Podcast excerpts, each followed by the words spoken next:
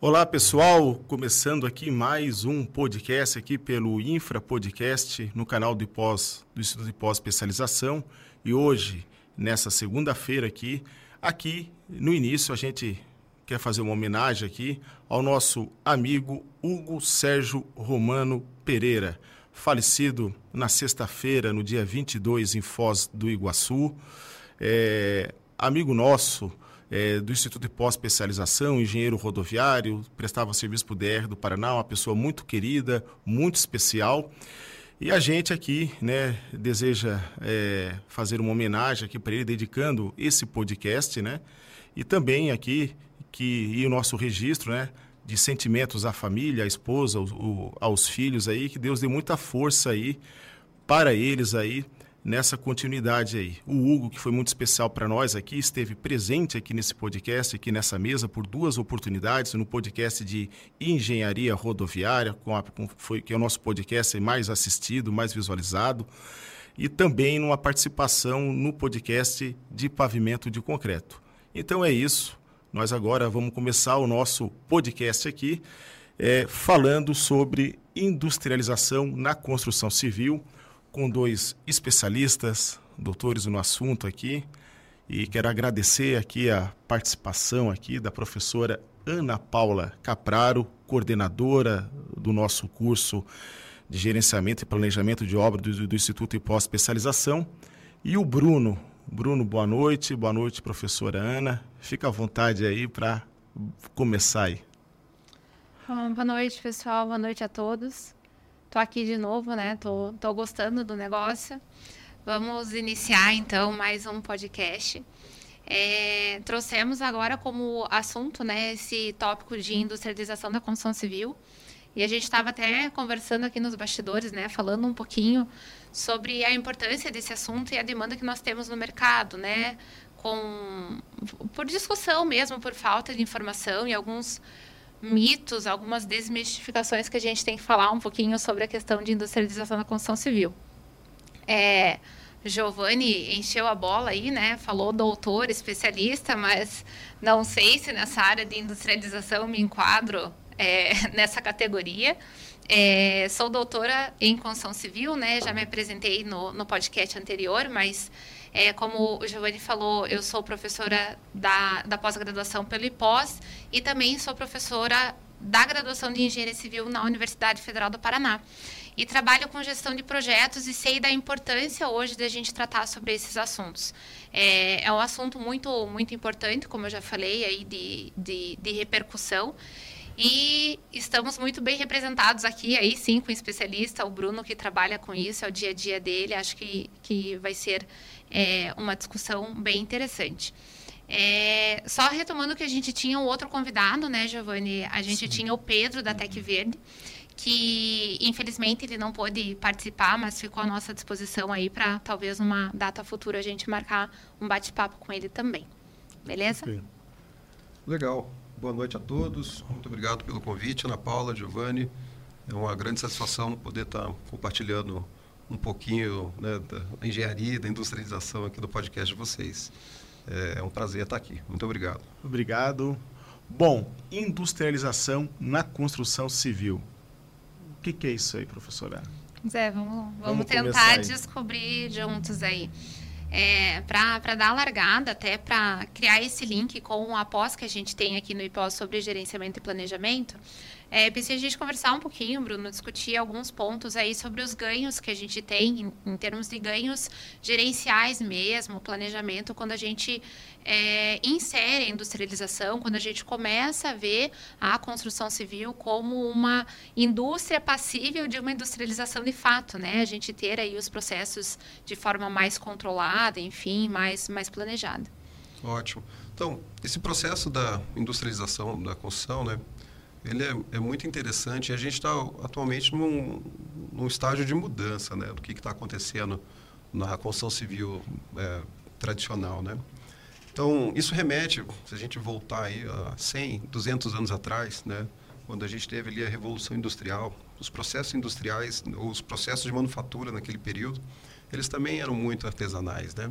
E a partir de Henry Ford, ali, ele começou a organizar aquilo, colocar os processos de produção em linha, ele começou a estabelecer é, processos mesmo para cada tipo de atividade, é, começou a capacitar aquela equipe para poder executar exatamente aquilo que estava planejado, no, no tempo que estava planejado. Então, Henry Ford deu uma largada na indústria automotiva.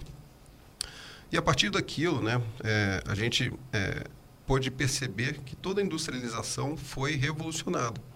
Né? Não só na automotiva, mas também em várias outras indústrias do mundo afora. Na construção civil não foi diferente. Né?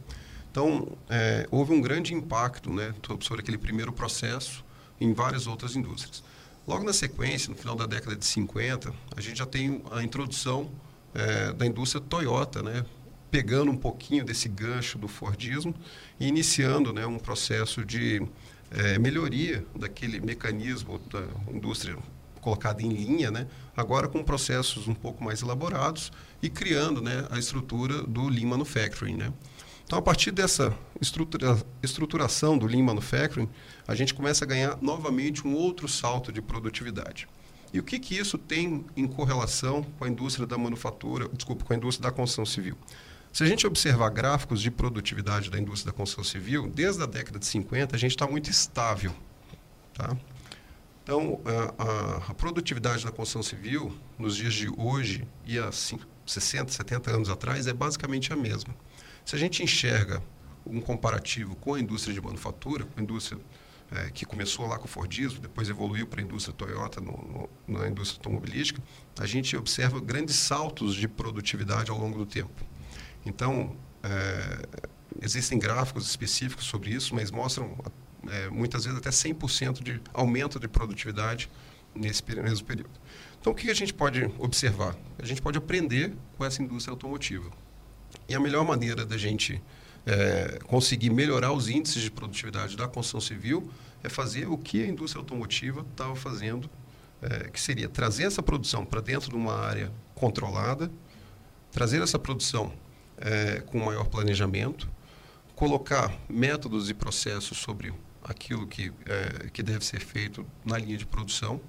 E isso foi um início, né, que, que, que lá nos primórdios da industrialização da construção dentro da engenharia civil, foram as primeiras etapas que começou a perceber que existia ali uma melhora da produtividade quando você conseguia trabalhar dentro do ambiente controlado.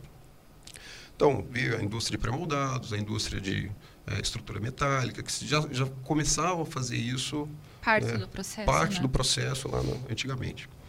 É, e esse, isso vem evoluindo, né? vem evoluindo bastante. Com a crise de 2008, tá? que lá nos Estados Unidos, aquele grande crash que teve na crise imobiliária, é, o mercado americano entendeu que precisava realmente tomar uma nova atitude sobre, é, sobre o, a, a, o mercado imobiliário do, do seu país. Né? E, com certeza, melhorar a produtividade era um dos grandes aspectos que eles precisavam ter como dever de casa. E aí é retomado é, o processo de é, industrialização da construção como construção modular, como construção painelizada, que é o que a gente está enxergando no dia de hoje. Então, é, essa, esse novo processo de construção industrializada que a gente tem hoje, ele retomou a partir de 2008. Mas ele não nasceu aqui, ele nasceu 300 anos atrás. Tá? Então, ele. É, e por que ele nasceu 300 anos atrás? Quando ah, os ingleses estavam colonizando é, Estados Unidos e Austrália, eles levavam unidades habitacionais para esses países. Eles produziam na Inglaterra e levavam até esses países. Só que aquilo ficou meio esquecido no tempo. E a partir dessa crise de 2008, esse povo retomou é, esse tipo de industrialização e, é, e ativaram isso para que a gente pudesse ter uma evolução muito grande em produtividade Sim. até chegar aos níveis de hoje, quando a gente viu na pandemia é, que precisavam construir hospitais uma velocidade muito rápida, os chineses foram lá e montaram um hospital, um hospital em poucos dias, lá coisa de uma semana, tinha um hospital montado.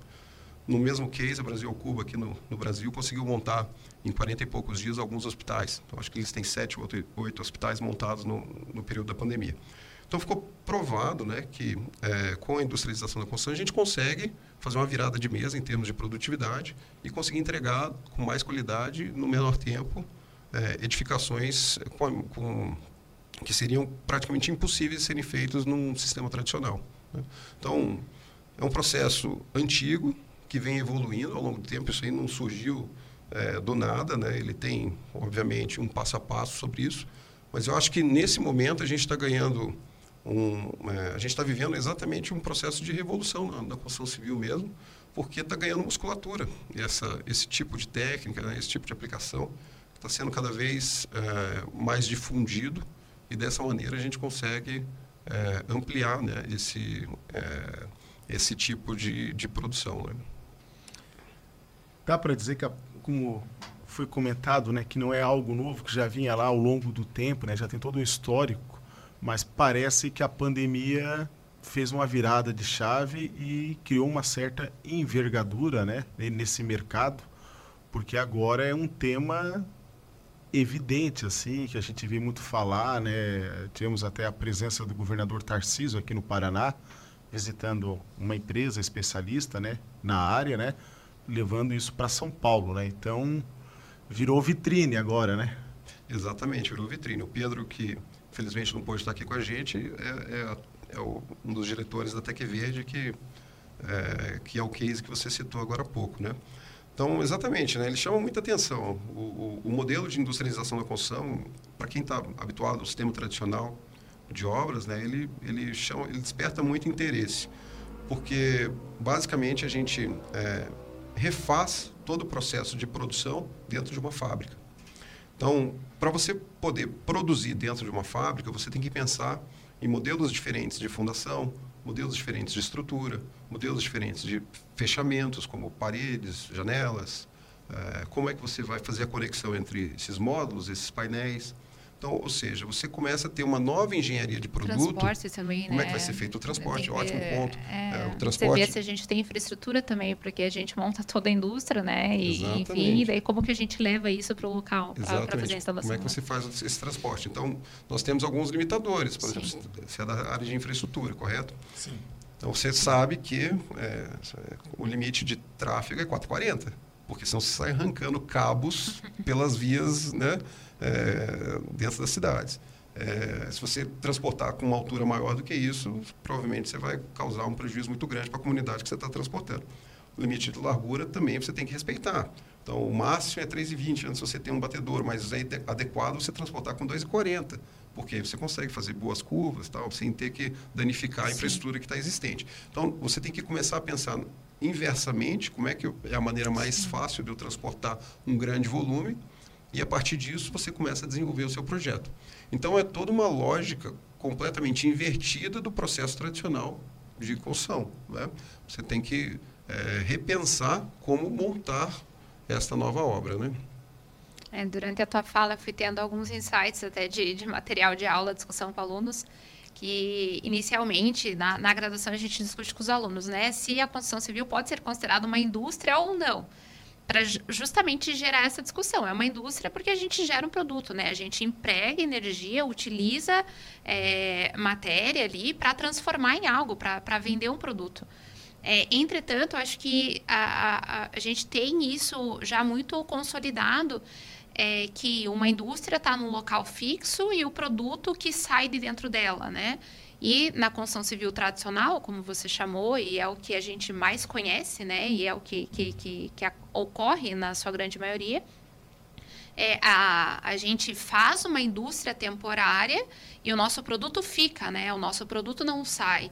E como planejar uma indústria em tão pouco tempo, né? Como é, ter resultados tão bons quanto uma indústria que foi planejada, que tem esses produtos, é, como você falou, né? A gente pensa de trás para frente, então a gente consegue ter um planejamento todo fechado em cima do produto que vai ser entregue.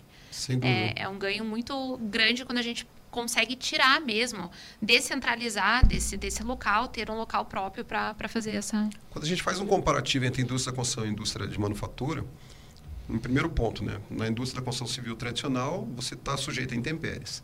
Na de manufatura, Sim. você já não tem o problema da chuva, do vento, Sim. do frio, que do é justificativa para a maioria dos atrasos de obra, né? É, é. Justamente, eu discordo é. um pouquinho, mas muita gente joga Sim, a culpa a nisso. culpa nisso. É é, você consegue ter uma mão de obra muito melhor qualificada quando você está dentro Sim. da indústria, certo?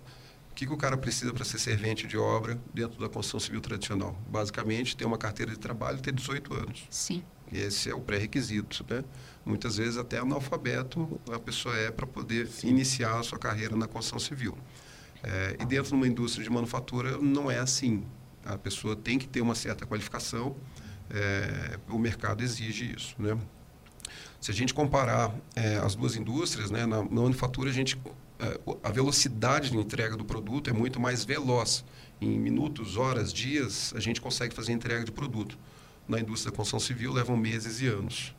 Porque você fazer um prédio, muitas vezes leva três, quatro anos para você entregar aquele produto. Para a gente fazer um módulo, em poucas semanas a gente entrega um módulo. Então, esse, algumas dessas diferenças né, é, são fundamentais. Uma outra que é muito característica é que na, como você já comentou, né, a indústria de manufatura, é, as estações são fixas e o produto se movimenta pela estação. Na indústria da construção civil, a, o produto é fixo e as pessoas se movimentam pelo produto. Então, essa inversão de lógica traz produtividade também. Eu acho que a grande Sim. palavra é produtividade. Porque na construção civil é, tradicional, se você leva um ano para fazer uma determinada obra, na construção industrializada você vai levar seis meses. Você consegue chegar a seis meses. É, recentemente eu fiz a entrega de uma obra no qual 99% da obra estava industrializada. 1% foi feita da montagem do local. Então, você consegue ter um nível de industrialização muito maior do que na construção civil tradicional. Isso não significa que a gente está inventando a roda. Por quê? Os materiais são os mesmos. A gente utiliza os mesmos materiais que já estão consolidados na indústria da construção civil tradicional. Porém, a gente tem um processo diferente. E pegando esse gancho do processo, para aquele que está vendo agora, assistindo aqui o podcast aqui, né, não tem conhecimento na área da industrialização, está achando, pô, esse é um tema novo, que é a primeira vez que eu estou me deparando. É, é, Bruno, como é que fica a questão do projeto? Na construção civil tradicional, se elabora um projeto e com esse projeto se executa. Como é que funciona isso na industrialização? O projeto é feito na indústria? Tá bom, boa pergunta. É, eu, eu tenho duas empresas, uma que faz obras no sistema tradicional e uma que faz obras no sistema industrializado. Tá? É, nosso grupo empresarial é um grupo familiar, nós somos é, em quatro engenheiros civis na família e a gente se divide entre as duas empresas para poder dar conta do recado. Então eu conheço muito bem os dois mundos, eu piso nas duas, nos dois lados no dia a dia. É, então eu, eu tenho um ótimo comparativo de preço, de prazo, de qualidade entre as duas opções. É, a construção civil industrializada, ela não é, ela não vai, vamos chamar assim, ela, ela não vai dominar completamente a construção civil tradicional. Não tem como acontecer isso. Ela é um nicho de mercado. Ela vai atender 25%, 30% no máximo, quando ela estiver no seu auge do que a construção civil faz no dia a dia da nossa sociedade. É, então é impossível a construção industrializada dominar absolutamente tudo. Isso não vai acontecer. Mas ela tem um bom nicho para crescer. Hoje no Brasil, 0,1%, 0,0 alguma coisa por cento do mercado da construção civil é industrializado. É muito pouco. Então a gente tem um super caminho, um, caminho, um supermercado assim, para poder expandir, explorar, porque hoje ele é muito pouco, é, apesar de ter muita gente falando, fazendo, né, tem pouca gente, poucas empresas executando. É, pegando um pouquinho do teu gancho do que, da tua pergunta né, sobre o processo. É, muitas vezes no sistema tradicional, eu já vi várias obras que iniciaram sem ter os projetos finalizados. A obra inicia e tem parte do projeto feito, não tem todos os projetos executados. Isso é bem comum no mercado, tá? Infelizmente, é, eu, eu isso dou acontece. exemplo em sala de aula que eu já toquei obra concretando uma laje, não tendo o projeto da próxima laje para pedir o aço.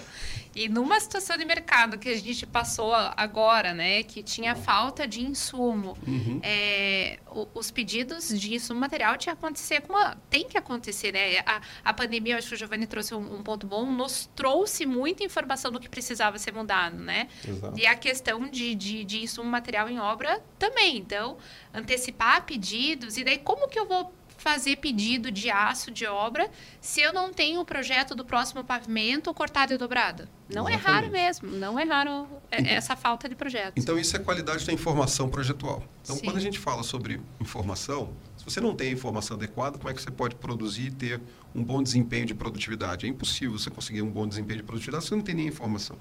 Então, começa, começando no começo, literalmente, é, na, no projeto, no, no, processo de industrialização da construção, você não tem a menor possibilidade de você não ter todos os projetos finalizados. porque senão a obra não deve iniciar, ou dentro da fábrica você não consegue iniciar, porque são estações de trabalho. Se você não tiver tudo já bem resolvido antes de você iniciar o seu processo de produção, é, muito provavelmente você vai parar a indústria, tá? porque a indústria não vai conseguir avançar até que você consiga resolver aquele problema. É, e dentro da construção tradicional não ocorre isso. Né? O processo é muito longo, então dá tempo desses caras resolverem ao longo do caminho e no final tudo se resolve. Resolve. na, na, fábrica não é bem assim. Não é. Não é bem assim, porque o processo é muito curto. Então não dá tempo de Para fabricar tem que ter o projeto. Tem que ter o projeto. Certo. Então esse é um primeiro passo que, que acontece. Um segundo passo é que você tem conexões a serem feitas muitas conexões, porque você está segmentando, fatiando a obra em vários pedaços. Então, se você vai fazer essa obra industrializada em painéis, como é o caso da TecVed, faz vários painéis estruturais que vão formar a, a, a, a concepção estrutural do, da edificação, é, você tem que conectar esses painéis. Então, também passa água, esgoto, energia elétrica, lógica, telefonia, tudo isso passa entre esses painéis. No nosso caso, que a gente trabalha muito com construção modular, que são os módulos em três dimensões, existe o mesmo problema. Você tem vários módulos, um ao lado do outro, e você precisa conectar esses módulos com a água, com a energia, com o esgoto, etc, etc. Como é que você faz isso? Então, tem segredos para você poder conectar esses módulos, conectar essas peças e você fazer com que, é, quando ele é transportado ao local, seja uma fácil instalação, é, qualquer pessoa consiga fazer este esta conexão entre as peças e você não perder a qualidade da edificação no final. Então você tem um, um vamos falar assim, um segredo, né? Um segredo que eu digo, uma técnica, né, específica para você adequar essas conexões entre os, os, vários pedaços e garantir a boa qualidade do, do, da edificação no final desse processo. Então essas são as, é, principalmente as duas grandes diferenças, né? É, outro, outra grande diferença que tem é que dentro da indústria você tem que trabalhar seco, basicamente. Você não consegue ter peças é, concretadas ou muita argamassa, você não consegue sentar tijolo, tudo isso você tem que deixar de lado. Você passa a trabalhar com materiais a seco, drywall, light steel frame, wood frame. Então são soluções ou técnicas construtivas que de trabalho a seco que são muito mais é, aplicáveis né, num, num, processo industrial como esse do que se você tiver que empilhar tijolo dentro da fábrica. Né? E o projetista tem que, tem que ter uma especialização diferenciada para o projetista da, da construção civil tradicional. Ou mesmo consegue transitar ele consegue na, transitar nas duas ele consegue transitar mas consegue. não é o mesmo projeto não isso é, um fato isso, isso é um fato Sim. não é o mesmo projeto é, eu estou conversando com alguns escritórios de arquitetura é, esse mês né e a gente está exatamente discutindo sobre isso. Né? Como é que eu faço para projetar arquitetonicamente em construção modular?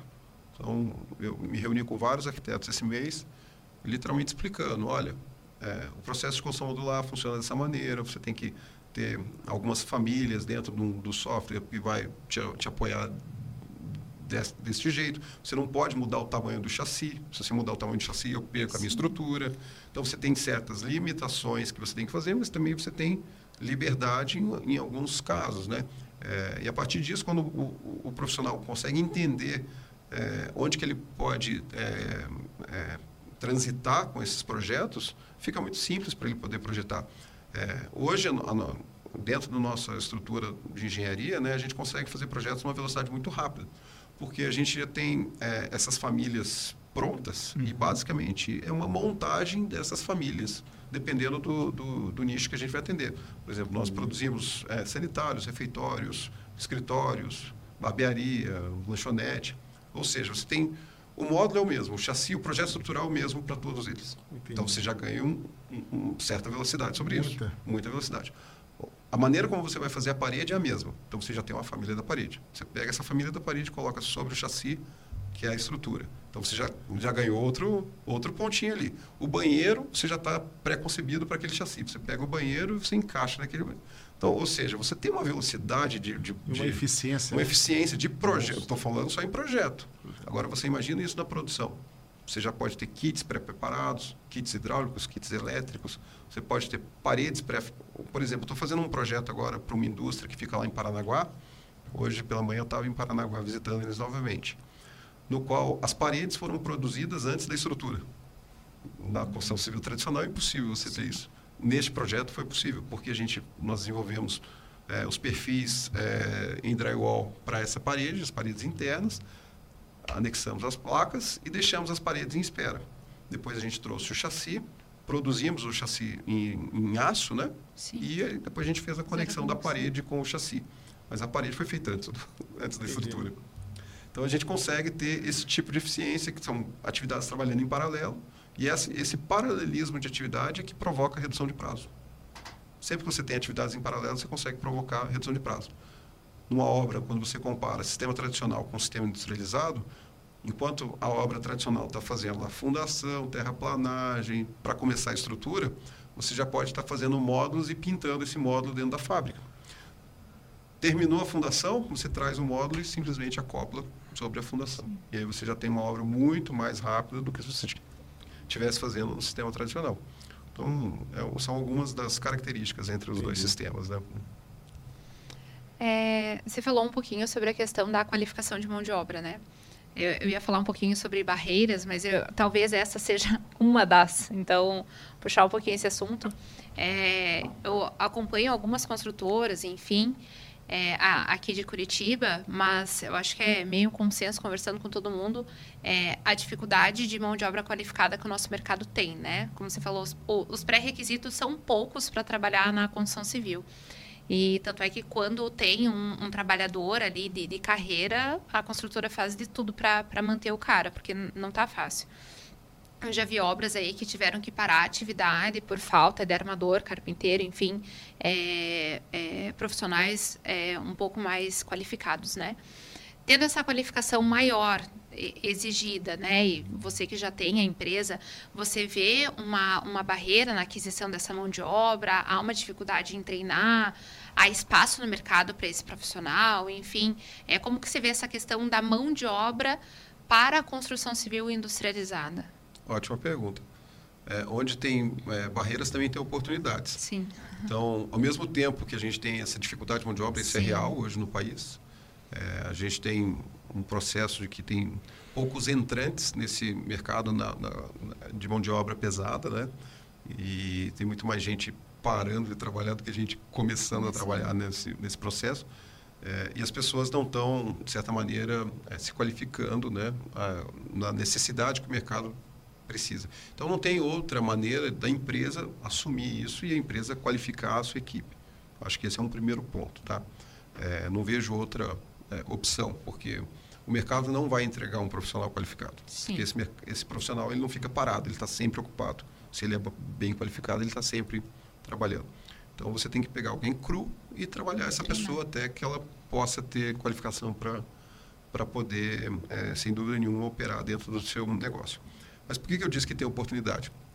Eu recebi é, essa semana né, um convite para poder fazer um orçamento de uma, um determinado serviço que a gente tem dentro da nossa empresa também, que são as paredes internas de, é, de pavimentos tipos, de incorporações. Então a gente só faz a parede interna, só o drywall uhum. da parede interna. A gente faz ela de maneira industrializada e manda os painéis, Pronto, já, já os painéis prontos com elétrica, hidráulica, ar-condicionado, tudo passado Sim. dentro dos painéis. E tem uma cidade no Mato Grosso chamada Sorriso, que está com um boom mercadológico lá, de, da construção civil está explodindo lá, e não tem mão de obra na região. Então, uma oportunidade aqui para a gente Sim. produzir os painéis em Curitiba e mandar para lá, para que eles possam é, assentar né, na, esses painéis nos prédios que estão sendo construídos lá em Sorriso, porque lá não tem mão de obra. Então, aqui a gente tem não é que está sobrando, mas a gente tem um pouco mais de condição de produzir isso Sim. aqui em Curitiba do que lá, em virtude do mercado, né? O mercado aqui não está num processo de expansão tão grande quanto o que está acontecendo lá na região do Sorriso. E aí virou uma oportunidade. A mesma coisa em Balneário Camboriú, região de Itapema, ali em Santa Catarina, que está um processo de explosão é, no mercado imobiliário ali, muito grande e não tem mão de obra para aquela turma lá.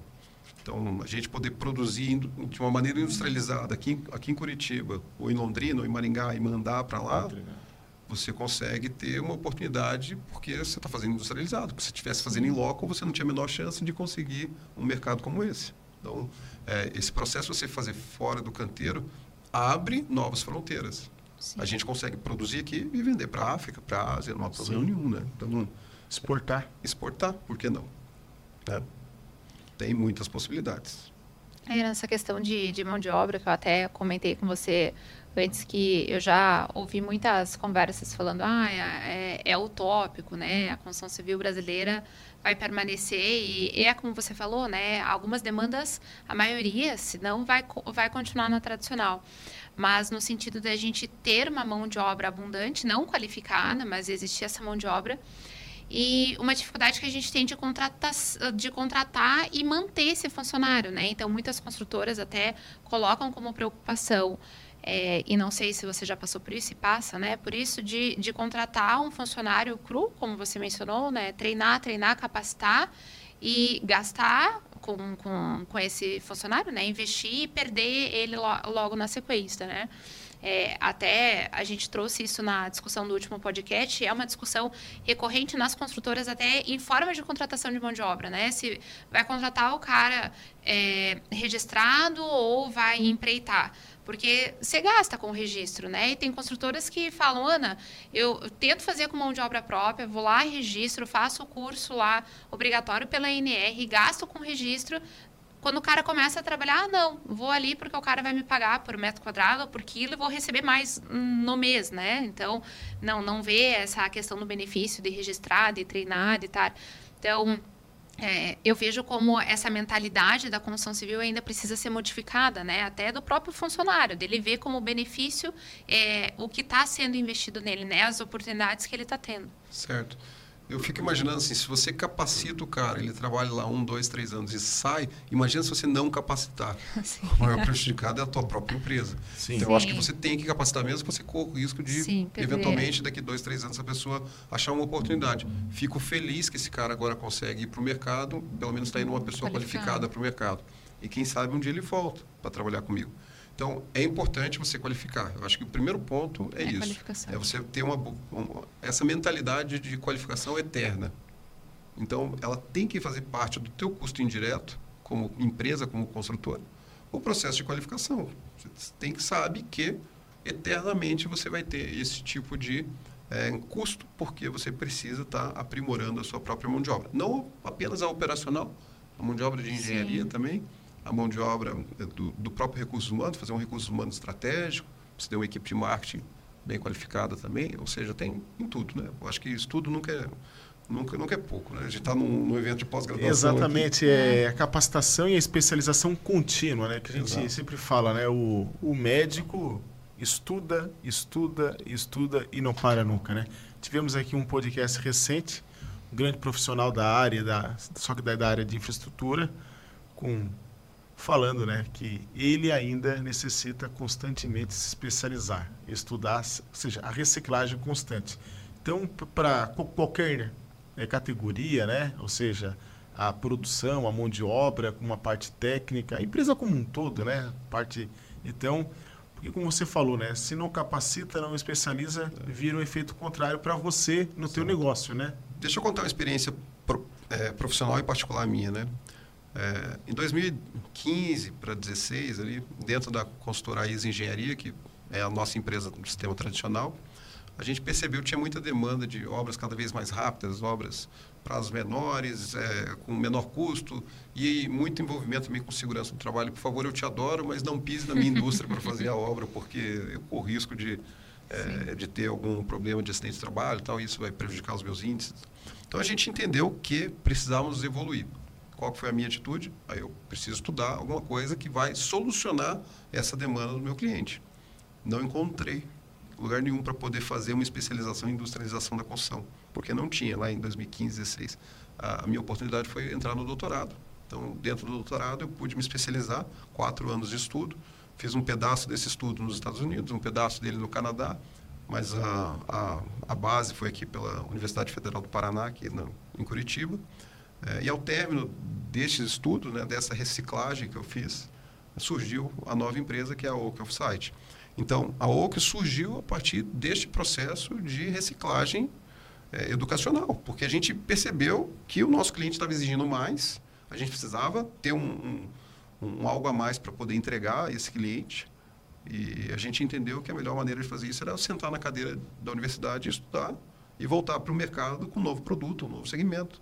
E eu acho que deu muito certo, porque a gente está abrir uma nova empresa, abrir um novo mercado, atender novos clientes. Abrir, abrir um novo nicho de atuação, um novo né? nicho de atuação. Tudo foi assim, a gente está muito satisfeito com todo esse processo que está acontecendo. A gente não abandonou o sistema tradicional, a outra empresa, não, não é negativo. Ela vai de vento em pouco. E agora é complementar com esse Sim. novo nicho. Uma, uma complementa a outra. Até de curioso, né? Pegar esse gancho que você falou agora há pouco, da questão da, da construção civil tradicional, né? Ela sempre vai se manter com uma fatia maior, ela tem o seu lugar de, de destaque porém a industrialização ocupa ainda um percentual menor, tem um caminho grande, né, para também ocupar o seu, o seu pedaço, o seu espaço. E uma curiosidade, né, hoje quando fala em construção civil, né, tradicional, a gente pensa na questão familiar, de residências, de prédios, e aí saindo dessa categoria industrialização para a parte, parte de indústrias, e aí não só indústrias, hospitais, escolas, Desses segmentos, a gente pode chamar assim, aonde é que a gente pode dizer que há um espaço maior para esse sistema de industrialização crescer? É na indústria, é nos hospitais, são nas escolas, ou é um pouco de tudo? É um pouco de tudo. É, então, tem hoje empresas que estão mirando exatamente no segmento residencial. É, até que Verde é uma que, que, que atua no segmento residencial muito fortemente. O meu segmento é o segmento corporativo, então, a gente atende indústrias, comércio, é, hospitais, área de saúde, tal. então, vários outros é, outras estruturas. Ou seja, não tem limitações. Não é o tipo de obra que você vai fazer que, que vai impactar diretamente na, é, no, se ele vai ser sistema tradicional ou se ele vai ser industrializado. Até mesmo em infraestrutura. Você tem lá nas estradas, você tem, por exemplo, sistema de atendimento ao usuário, certo? São pequenas cabines que você Sim. vai ter sanitário, uma área de fraudário. O sal lá, né? É, o famoso sal, exatamente. Aquilo ali, poxa vida, você vai fazer no meio do nada. 50 é quilômetros para o próximo posto de gasolina, 50 quilômetros para trás para você ter algum, algum pedágio, alguma coisa. No meio do nada você vai ter um sal. É, para construir aquilo é muito complexo. Você tem que montar um toda uma infraestrutura para uma pequena obra de 30 exatamente, metros quadrados. Exatamente. Agora, se você pensa na situação de você traz isso industrializado, você para com o munk do lado e você desce esse munk e está pronto o seu sal. É isso. Então, é, você tem maneiras de você industrializar é, as edificações até mesmo dentro de, da área de ferrovias, rodovias, etc., portos. É, não Aero, tem limite. Aeroportos, aeroportos não, não, não tem limite não dentro tem. disso.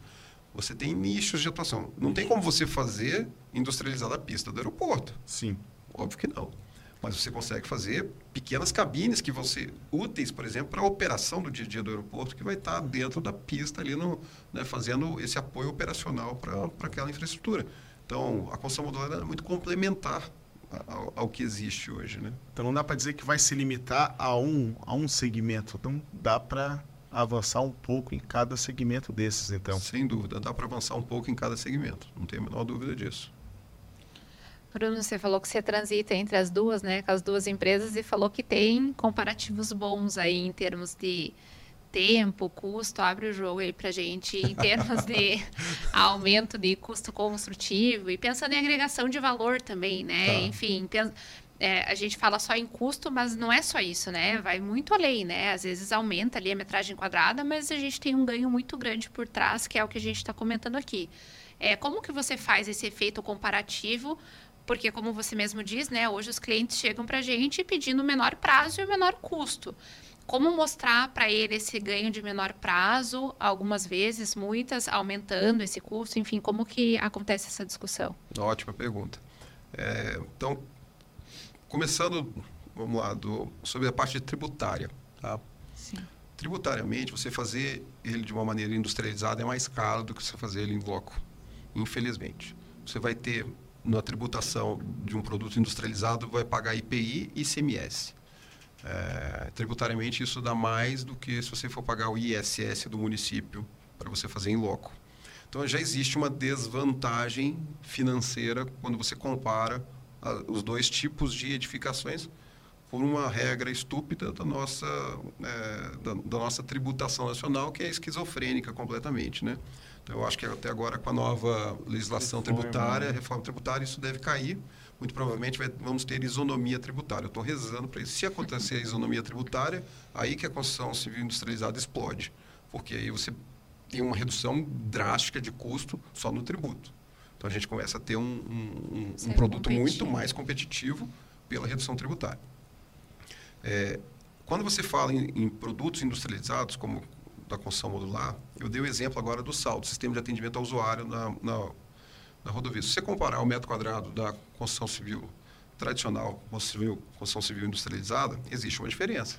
Hoje a gente faz uma mesma obra, o mesmo padrão de acabamento, você vai ter 3.500, 4.000 reais uma obra em construção civil tradicional e você vai ter 4.500, 5.000 reais uma obra industrializada. Ela é mais cara, tá? Só que, o quanto custa para você colocar você acha que você consegue fazer nesses R$ 3.500 um sal no meio do nada? Não, você não consegue fazer nesse preço. Você vai ter que mobilizar o teu custo indireto para conseguir colocar aquela obra lá. Ele vai ser tão grande que o valor desse metro quadrado vai subir. Se você vem com uma obra industrializada, ele, ele é mais competitivo. Ele vai fazer, vai fazer a diferença e com certeza você vai conseguir é, colocar essa obra num preço menor, porque é, você tira todo esse processo do sistema tradicional de canteiro, é, custo indireto, 60 dias trabalhando naquele mesmo lugar, é, é marmita para todo mundo, é banheiro para todo mundo, você tem que, ou seja, você corta tudo isso, você não tem mais e você vai ter dois, três dias lá trabalhando, resolver o assunto, você vai embora. Então, quando você tem esse tipo de valor envolvido, que é o valor que não é simplesmente o custo, custo. de metro quadrado, é o valor de, redu de redução de riscos de segurança do trabalho, é, você conseguir entregar uma obra num tempo menor, você consegue faturar antes com aquela edificação, porque você está entregando na metade do tempo. Isso é um ponto importante, né? Você falou aí, entrega no tempo menor, faturo você mais rápido. Antes, com certeza. Exemplo que estava dando aí, você falando e eu pensando, né? O sal. Uma concessionária de rodovia tem que plantar várias edificações e são requisitos é, de medição fundamentais para autorizar a cobrança de pedágio. Aí se eu estou numa construção civil tradicional, os BO que dá ali vai enroscar. Eu vou te tempo. perguntar, você tem 30 salos para aplicar dentro de uma obra. Isso você vai levar um ano e meio, dois anos para você poder fazer isso. Se eu te falar que a gente entrega isso na metade do tempo Exato. e você já está com a rodovia resolvida, você acha que você pode cobrar o triplo, que ele ainda é mais barato. Exatamente. Porque o sal é muito pouco. O, o valor do custo da obra do serviço de atendimento usuário é muito pequeno em relação ao potencial que você tem de antecipação de receita pelo Sim. pedágio. Então, quando você tem esse tipo de, é, de comparativo, agora você está falando de valor, mas não é o valor, é o valor que interessa para o teu cliente, não é o custo do metro quadrado. Se você vai comparar só custo por metro quadrado, faça no sistema tradicional. Sim. Nem, não, não, não adianta Nem você querer comparar. Nem mostre, porque não é isso. A gente está vendendo valor para o cliente. Qual é o valor do cliente? Prazo, tempo, qualidade, ah, deslocamento. Eu vou te dar um exemplo. Nós estamos orçando agora uma cafeteria e ao lado vai ter uma loja de venda de cosméticos. É, vai ser na região do Alphaville, aqui na, em, em próximo a Curitiba. É, não existe terreno à venda ali, é, porque ninguém quer vender, porque tá, o negócio lá está tá melhorando bastante e o pessoal está segurando para vender. Então, é difícil você comprar, o terreno está muito caro ali. É que não tem para vender, mas está muito caro. Qual que é a solução? Alugar o terreno. Alugar. Quem, em sã consciência, aluga um terreno e constrói em cima? Ninguém. Sim. Porque você, se o proprietário pedir o terreno, você vai perder a construção. Perder a construção. Sim. No nosso modelo, não. Porque você pode alugar Mentira. e você, se eventualmente o proprietário solicitar a retirada do. porque ele vai usar o terreno para alguma coisa, ele vai comercializar o terreno, você tira esse módulo e coloca no terreno do lado, ou você coloca em outro, ou você vende no LX. Porque... Boa. Porque você Virou tá... um Lego. Aquilo é um produto que você carrega no bolso e vai embora. Entendeu? Sim. Você não precisa, você não está amarrado. Você tem que quebrar esses paradigmas, porque agora você não está mais amarrado àquela edificação. Né? Então, isso viabiliza o negócio. Em vez de você ter que pagar, por exemplo, 2 milhões de reais num terreno, para uma edificação que vai custar, por exemplo, 500 mil reais. Então, tem 2 milhões e meio de investimento naquilo ali. Não, não. Você agora você vai pagar Tem 5 mil reais por mês no, no, no, terreno como aluguel e coloca a edificação em cima. Então, isso viabiliza. É, é, é o sinal entre você conseguir fazer um negócio ou não fazer. Questão, quando a gente fala na construção civil tradicional, né, executada, tem toda uma questão de garantia e aí, seja uma obra mal executada, mal projetada, vem aqueles efeitos com as patologias. Como é que funciona isso no âmbito da industrialização? Tá. Surge é, defeito? Sim. Tem defeito. Porque, como eu disse, é, o, que, é, o que altera é o processo. Mas nós utilizamos os mesmos materiais certo. da construção civil tradicional. Tá? É, a garantia é a mesma da construção civil tradicional também. Então, são cinco anos de garantia, são cinco anos. A estrutura é 50 anos, 50 anos. Então, a gente está empatado, porque o aço é o mesmo aço. Se você for fazer um prédio em estrutura metálica, o aço que aquele cara vai usar é o mesmo aço que a gente faz no nosso chassi. Tá? Então, as paredes são. A gente consegue usar as mesmas é, em ambos os sistemas. É, então, as patologias também vão aparecer da mesma maneira. Tá? Só que na construção civil industrializada, você reduz um pouco dessa patologia, porque você tem melhor controle de processo, melhor controle de informação. Então, tudo isso vai gerando um pouco mais de valor no processo produtivo, e o que proporciona um, um, um, efeito cascata lá na ponta de você ter um produto melhor. Tá? Dá, e dá para dizer que a manutenção é menor? Com certeza. Custo menor. Isso. A manutenção é menor, você tem um menor custo de manutenção, e isso impacta no longo, ao longo do ciclo de vida da edificação. Né? Então, você consegue ter é, isso sim. Vai. A gente já sombreou aí, falando um pouquinho sobre a norma de desempenho, né? Entrando no assunto, vou falar um pouquinho dela. A, a, nossa norma nacional de desempenho é para edificações habitacionais, né? Mas, enfim, é, pensando no produto habitacional, é, questão de atendimento dos critérios da norma de desempenho. É, vocês, você vê alguma dificuldade ou tudo é atendido com, com facilidade? E por que, que eu faço essa pergunta, né? Não, não sei qual é a realidade atual do mercado, mas já participei de algumas rodas de conversa e discussão sobre algum certo preconceito, enfim, de utilização de construção modular no sentido de passagem de ruído de um ambiente para o outro, questão de transmitância térmica, como que está o atendimento desses parâmetros hoje, enfim. Bom é, acho que foi muito bem colocado sobre a nova de, de desempenho, ela está muito voltada para o residencial. Né? É, de certa maneira, eu trabalho pouco com a norma de desempenho porque eu trabalho muito no corporativo. Mas a gente não deixa de atendê-la, porque eu acho que ela é uma ótima referência para você Sim. poder usar no dia a dia.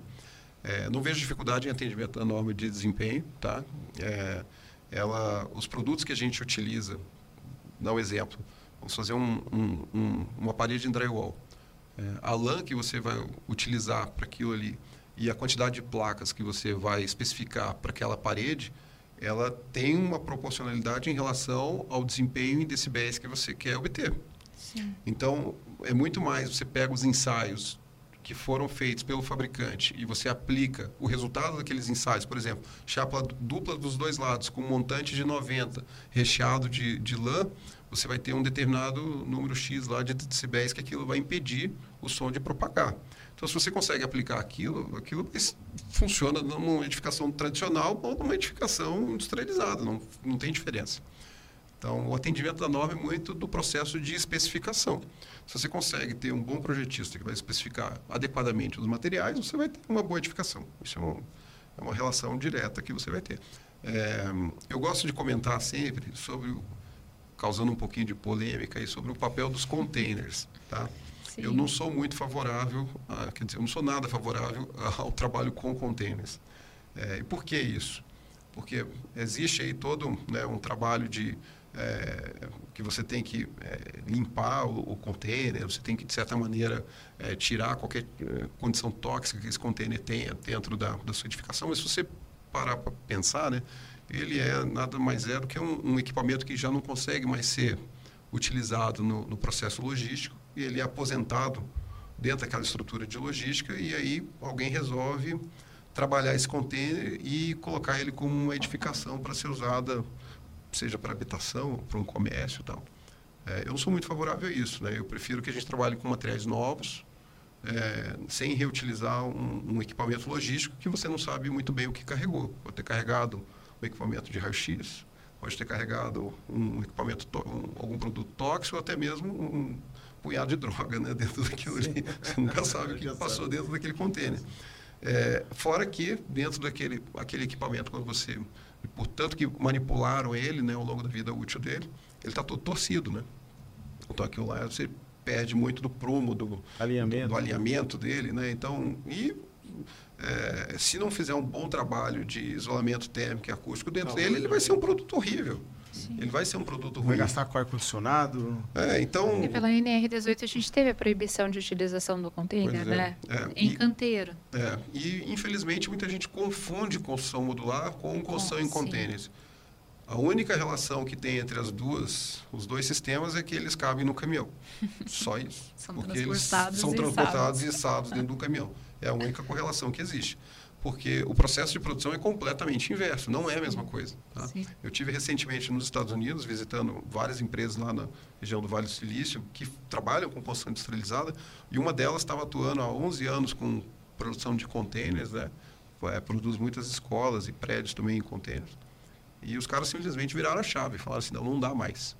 E aí começaram a produzir construção modular, comprando aço e produzindo aço e fazendo seu próprio chassi com toda a estrutura do zero. Isso que eles compravam o container de um uso, que é um container que vinha, por exemplo, da China para os Estados Unidos, fez um único uso, eles compravam esse, esse material. Ou seja, ele, ele ainda era muito bom, porque ele só fez uma viagem. Sim. E mesmo assim eles tinham tanto problema, tanta dificuldade com aquilo, que eles resolveram aposentar o container e migraram uma empresa de grande porte no, nos Estados Unidos. E migraram para o sistema de construção modular. Então, esse é um exemplo que a gente vê aí que é, acho que tem que citar, tem é, provavelmente muita gente está vendo esse podcast que trabalha com Sim. contexto, vai ficar chateado comigo, mas é, é, é, um, é um nicho de mercado que, infelizmente, ele foi mal trabalhado é, ao longo do tempo aqui no Brasil e provocou ruído, né? No, no, provocou um, um, problemão aí para muitas dessas pessoas que consumiram essa edificação e acabam falando mal do, do problema. É. Bom, Quanto à questão do tema ali que estava conversando bem no início, né, falando da questão da pandemia, é, que houve uma virada de chave quando a gente precisou de rapidez e eficiência na questão da construção dos hospitais. E aí a industrialização ela veio forte e na época, né, o próprio Fantástico mostrou aquela construção na China, né, do hospital lá. E, e realmente tem tudo, como a gente estava conversando agora, né, não só a questão do custo, mas tem algo por trás, a questão do tempo, da eficiência, do que o cliente quer da necessidade, necess... né? da necessidade, ah. né? Então tem espaço para tudo, mas é um mercado ainda que a gente vê com bastante crescimento, até a parte de capacitação, especialização nessa área, que não tinha antes, não existia antes. Hoje a gente vê várias escolas, institutos, né, ir para essa linha, né?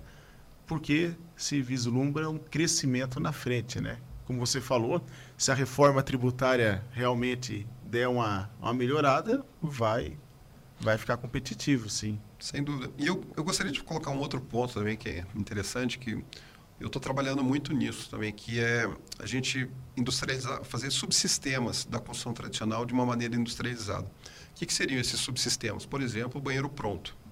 Sim. É, numa edificação tradicional, o cara vai fazer em concreto armado, com paredes em alvenaria, tá? É, ele, o, o, construtor ele tem, é, tem seus motivos para fazer daquela maneira.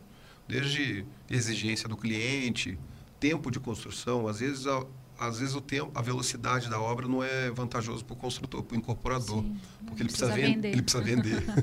então, fazendo a metade do precisa tempo, ele, é. ele, vend, ele construiu, ele gastou, mas não vendeu. Então, a velocidade às vezes atrapalha ele. É, mas, de certa maneira, tem alguns pontos que são caminhos críticos dentro desse, desse processo. É, e dentro da nossa empresa, a gente está explorando muito esse caminho crítico, é, como, por exemplo, a solução de banheiros prontos. Então a gente pega uma incorporação e dentro do pavimento tipo que esse cara tem, vai repetir lá 20 vezes esse pavimento. A gente estuda esse projeto do sanitário e a gente faz um módulo que ele pode ser içado pela grua e encaixado na laje prontinho. Ele já vem com porcelanato, com louça, metal, com box, com tudo prontinho, só conecta na parte de baixo, na parte de cima da laje, e aí ele está ligadinho dentro da prumada do prédio e pode, ser pode sair para funcionar. Porque aquele metro quadrado é o metro quadrado mais caro do prédio, que é o sanitário. Tem louças, metais, revestimentos. Então, aquilo é o que custa mais caro dentro do, do, do, de um pavimento né, de, de, de uma incorporação. Então, a nossa ideia é justamente tirar esse gargalo. Porque dentro daqueles 3, 4 metros quadrados que tem um sanitário, você tem o pedreiro, o eletricista, o, o encanador, é, o o cara, o azulejista, ou seja, você tem uma série de profissionais que vão passar dentro de um metro Sim. quadrado muito pequeno e caro. E, e caro. E aquilo leva muito tempo para ser produzido. Sim. Então, a nossa ideia é a gente conseguir acertar exatamente nesse tipo de gargalos, vendendo subsistemas para a construção tradicional. E um outro produto que a gente está trabalhando também são as paredes internas, que eu comentei há pouco, Sim. que basicamente a gente faz essas paredes em drywall, só que tem uma engenharia aplicada, no qual a gente já deixa todas as instalações, as infras de água, esgoto, drenagem e, e ar-condicionado passadas nessa parede. E em vez do, pessoa, do incorporador levar 10 dias para montar uma parede, porque primeiro faz o, o frame da, da parede, depois ele chapeia, depois ele vai e coloca um tubo, depois ele coloca lã, depois ele vai e chapeia do outro lado. Então esse processo leva mais ou menos uns 10 dias para ele fazer dentro da obra. A gente, com esse painel pronto, ele coloca em 20 minutos. Então a gente tem uma, uma, um ganho operacional muito legal para esse é, incorporador. E ao mesmo tempo a gente não tira esse profissional da obra, porque vai precisar do gesseiro, é, porque ele vai fazer o, o, restante do prédio, que não é pavimento tipo, esse cara vai fazer o forro, esse cara vai fazer várias outras estruturas dentro da, da incorporação, mas alivia a mão de obra para esse incorporador. Então, a construção industrializada ela pode trabalhar também nesses subsistemas. Esses aí são dois que a gente desenvolveu dentro da empresa. Mas eu não tenho dúvida que tem muitos outros subsistemas que podem ser produzidos e que vão agregar dentro da, da indústria da construção civil de uma maneira muito forte. Tem um mercado gigante para isso que não tem, tem pouca gente olhando. Interessante. Bom, fazer os registros aqui que a gente tem no chat aqui, o pessoal dando boa noite aí, dando parabéns. Mário Rueda, aqui tem um dando boa noite, Victor Grace. Tem uma pergunta aqui dele, só que daí a gente vai ficar na dívida aqui, que é para o Pedro da, da Tec Verde, né? Quer saber qual a maior dificuldade que a Tec Verde encontra nesse nicho? O Pedro vai estar em uma outra oportunidade aqui. O Victor é aluno nosso da, da pós. É, e então o Pedro vai vão ficar devendo aí, função que a professora Ana falou que deu um problema com uma obra e teve que, que ir para lá urgente lá. Mas aí tem uma outra pergunta aqui, então, do Victor Vasília, que pergunta, Bruno, qual o maior case de obra que foi entregue em menos tempo que a construção, que a construção tradicional aqui? Que tu poderia deixar para nós aqui? Não é da minha empresa, tá? A minha empresa está iniciando agora, então a gente começou a operação em, em janeiro desse ano, Sim. tá? A gente está dando um passo de cada vez, ao mesmo tempo que a nossa empresa de obras tradicionais faz edificações de, de 10 mil, 15 mil metros quadrados, a nossa empresa de obras industrializadas, a gente está começando com 12, 24 metros quadrados, 36 metros quadrados. Sim. Dando um passo de cada vez. Tá? É, mas eu gosto muito dos cases da Brasil Cubo. Acho que a Brasil Cubo fez Sim. lá de Tubarão, Santa Catarina. Eu tive com o Ricardo Matheus recentemente. Acho que um mês atrás a gente participou de um evento junto. E o que a Brasil Cubo está fazendo, eu acho que é um, realmente uma referência no, no Brasil, né? principalmente com as obras dos hospitais. Aquelas obras hospitalares que foram desenvolvidas, por exemplo, no Hospital Albert Einstein, é, se não fosse no sistema de construção modular, não teria entregue no prazo e provavelmente é, muita gente teria é, vindo ao óbito porque não conseguiria o tratamento. Não, então, a entrega hospitalar num tempo muito reduzido, com certeza salvou vidas. Salvou. Então, esse tipo de, de solução, né, é, é, ele tem um espaço muito legal aí na, na, nossa sociedade, porque em determinados momentos é isso que faz a diferença. E lá fora, você falou que foi para os Estados Unidos, participou lá quando estava fazendo doutorado, né? Como é que é lá fora lá? É, então, a gente... A industrialização é forte? Legal. A gente não apanha em nada para os gringos, tá? É? Isso eu sempre bato na mesa com toda a força, cara. A gente tem uma engenharia de primeira linha no Brasil. É, os gringos são muito marqueteiros, assim, de certa maneira, tá? Mas a gente eu entrei nas fábricas, eu visitei mais de 50 empresas fora do Brasil. Já rodei, cara. Já fui empresa na Europa, nos Estados Unidos, no Canadá. É, puxa, aqui na América Latina também. Então, e o que eu vejo, assim, de maneira geral, a gente está tá todo mundo mais ou menos num, num nível meio parecido. O que, que acontece lá? Os equipamentos são um pouco mais baratos, principalmente nos Estados Unidos. O pessoal tem um pouco, um pouco mais volume de equipamentos dentro das fábricas, né? É, do que o que a gente tem aqui nas, nas indústrias brasileiras, né, de construção industrializada. É, mas a nossa qualidade de engenharia é tão boa quanto a deles. Tá? É tão boa. Porque eu já conversei com os caras lá, o que a gente conseguiu evoluir, é, vamos lá, em 4, 5 anos, é, os, os americanos acham um absurdo, assim, comparado com o processo de evolução que eles tiveram, porque eles estão num, nesse processo de industrialização já há mais tempo, né? Então, a gente conseguiu correr bem esse, esse prazo aí. A gente está num, num, Eu acho que a gente está num bom nível. Então, vem empresas de fora aqui visitar a gente aqui, não, Não perde nada. Não perde nada, cara. A gente, se tiver um pouco mais de mercado aqui, a gente consegue Avançar. colocar as mesmas máquinas. Hoje o mundo é muito globalizado, né, Sim, cara? informação. É, se, se, me der demanda, cara, se eu tiver oportunidade de um contrato, eu pingo na Suécia lá, compro a máquina do cara, trago aqui e sai produzindo. Não tem choro nem vela.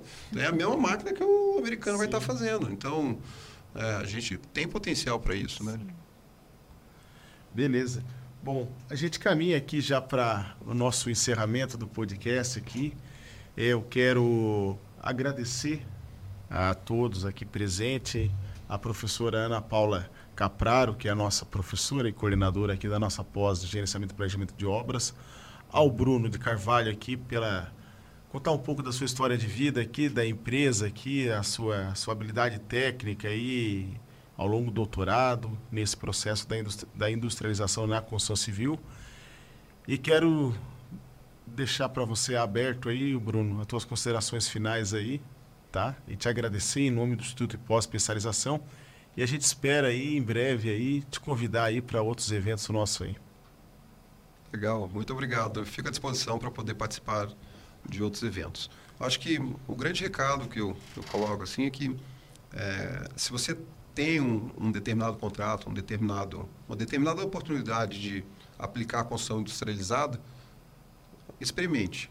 Eu acho que se você não der o primeiro passo experimentando, dificilmente você vai conseguir provar como isso funciona, você vai conseguir testar isso. É, e muito provavelmente você vai ter problemas, você vai errar, você vai tomar um tombo, agora não pode desistir. Vai lá, faz de novo, faz de novo, faz de novo. Isso vai provocar um processo de aprimoramento, sem dúvida. E com o passar do tempo, as suas experiências vão acumulando e você vai conseguir, é, sem dúvida nenhuma, ter sucesso com a industrialização da construção. É, mesmo que seja no comecinho ali no, no processo de tentativa e erro, é, com o passar do tempo você vai se aprimorando e sem dúvida nenhuma vai conseguir ter muitos ganhos, independente de qual mercado você está trabalhando. Bacana. E onde é que o pessoal te acha aí, Bruno? Aí? Tua empresa, você aí, nas tá. redes aí? Legal. Então, estão aí no Instagram, tem também é, nosso website. É, o nome da empresa é Oak of Site. E é, também pode pesquisar por AISA Engenharia. E as duas empresas, a gente tem muito material na internet. E quem quiser dar uma olhadinha, se depois puderem colocar o, o link na tela, fica, fica bacana. Beleza. Professora Ana Paula, fica à vontade aí, faça considerações finais aí. Bom, eu queria agradecer, como eu iniciei falando que o assunto era de grande importância, acho que a gente trouxe tópicos bem, bem relevantes, né, considerações importantes. É, e mais uma vez a gente encerra destacando a importância da formação continuada, né, Giovanni, que a gente Sim. trouxe no podcast anterior e trazemos mais uma vez. É muito legal essa oportunidade que a, que a IPOS dá da gente trazer profissionais do mercado, gerar essas, essas discussões e, e, mostrando que há uma necessidade de formação, que o mercado ele é volátil, ele nos é, traz essas demandas, né? E agradeço imensamente a, a disponibilidade do Bruno. A gente sabe o quanto foi difícil achar uma data, né? Não, não é fácil. É, o Bruno está aí no mercado, então está sempre sendo solicitado e mesmo assim se, se dispôs a vir. Agradeço bastante a tua presença, Bruno. Muito obrigado. E agradeço ao, ao IPOS aí pela oportunidade de trazer um tema tão importante. É isso então, pessoal. Boa noite. Obrigada pela presença e de aí, todos. E aí o registro aqui do último comentário do chat. Show de bola. Bate-papo que acrescenta bastante. Obrigado, Victor Graça. Legal. Pessoal, então, daqui dos estúdios a gente se despede aí. Agradeço a participação de vocês aí que, assi que assistiram esse podcast ao vivo. O podcast fica gravado aqui no YouTube do Hipó Especialização.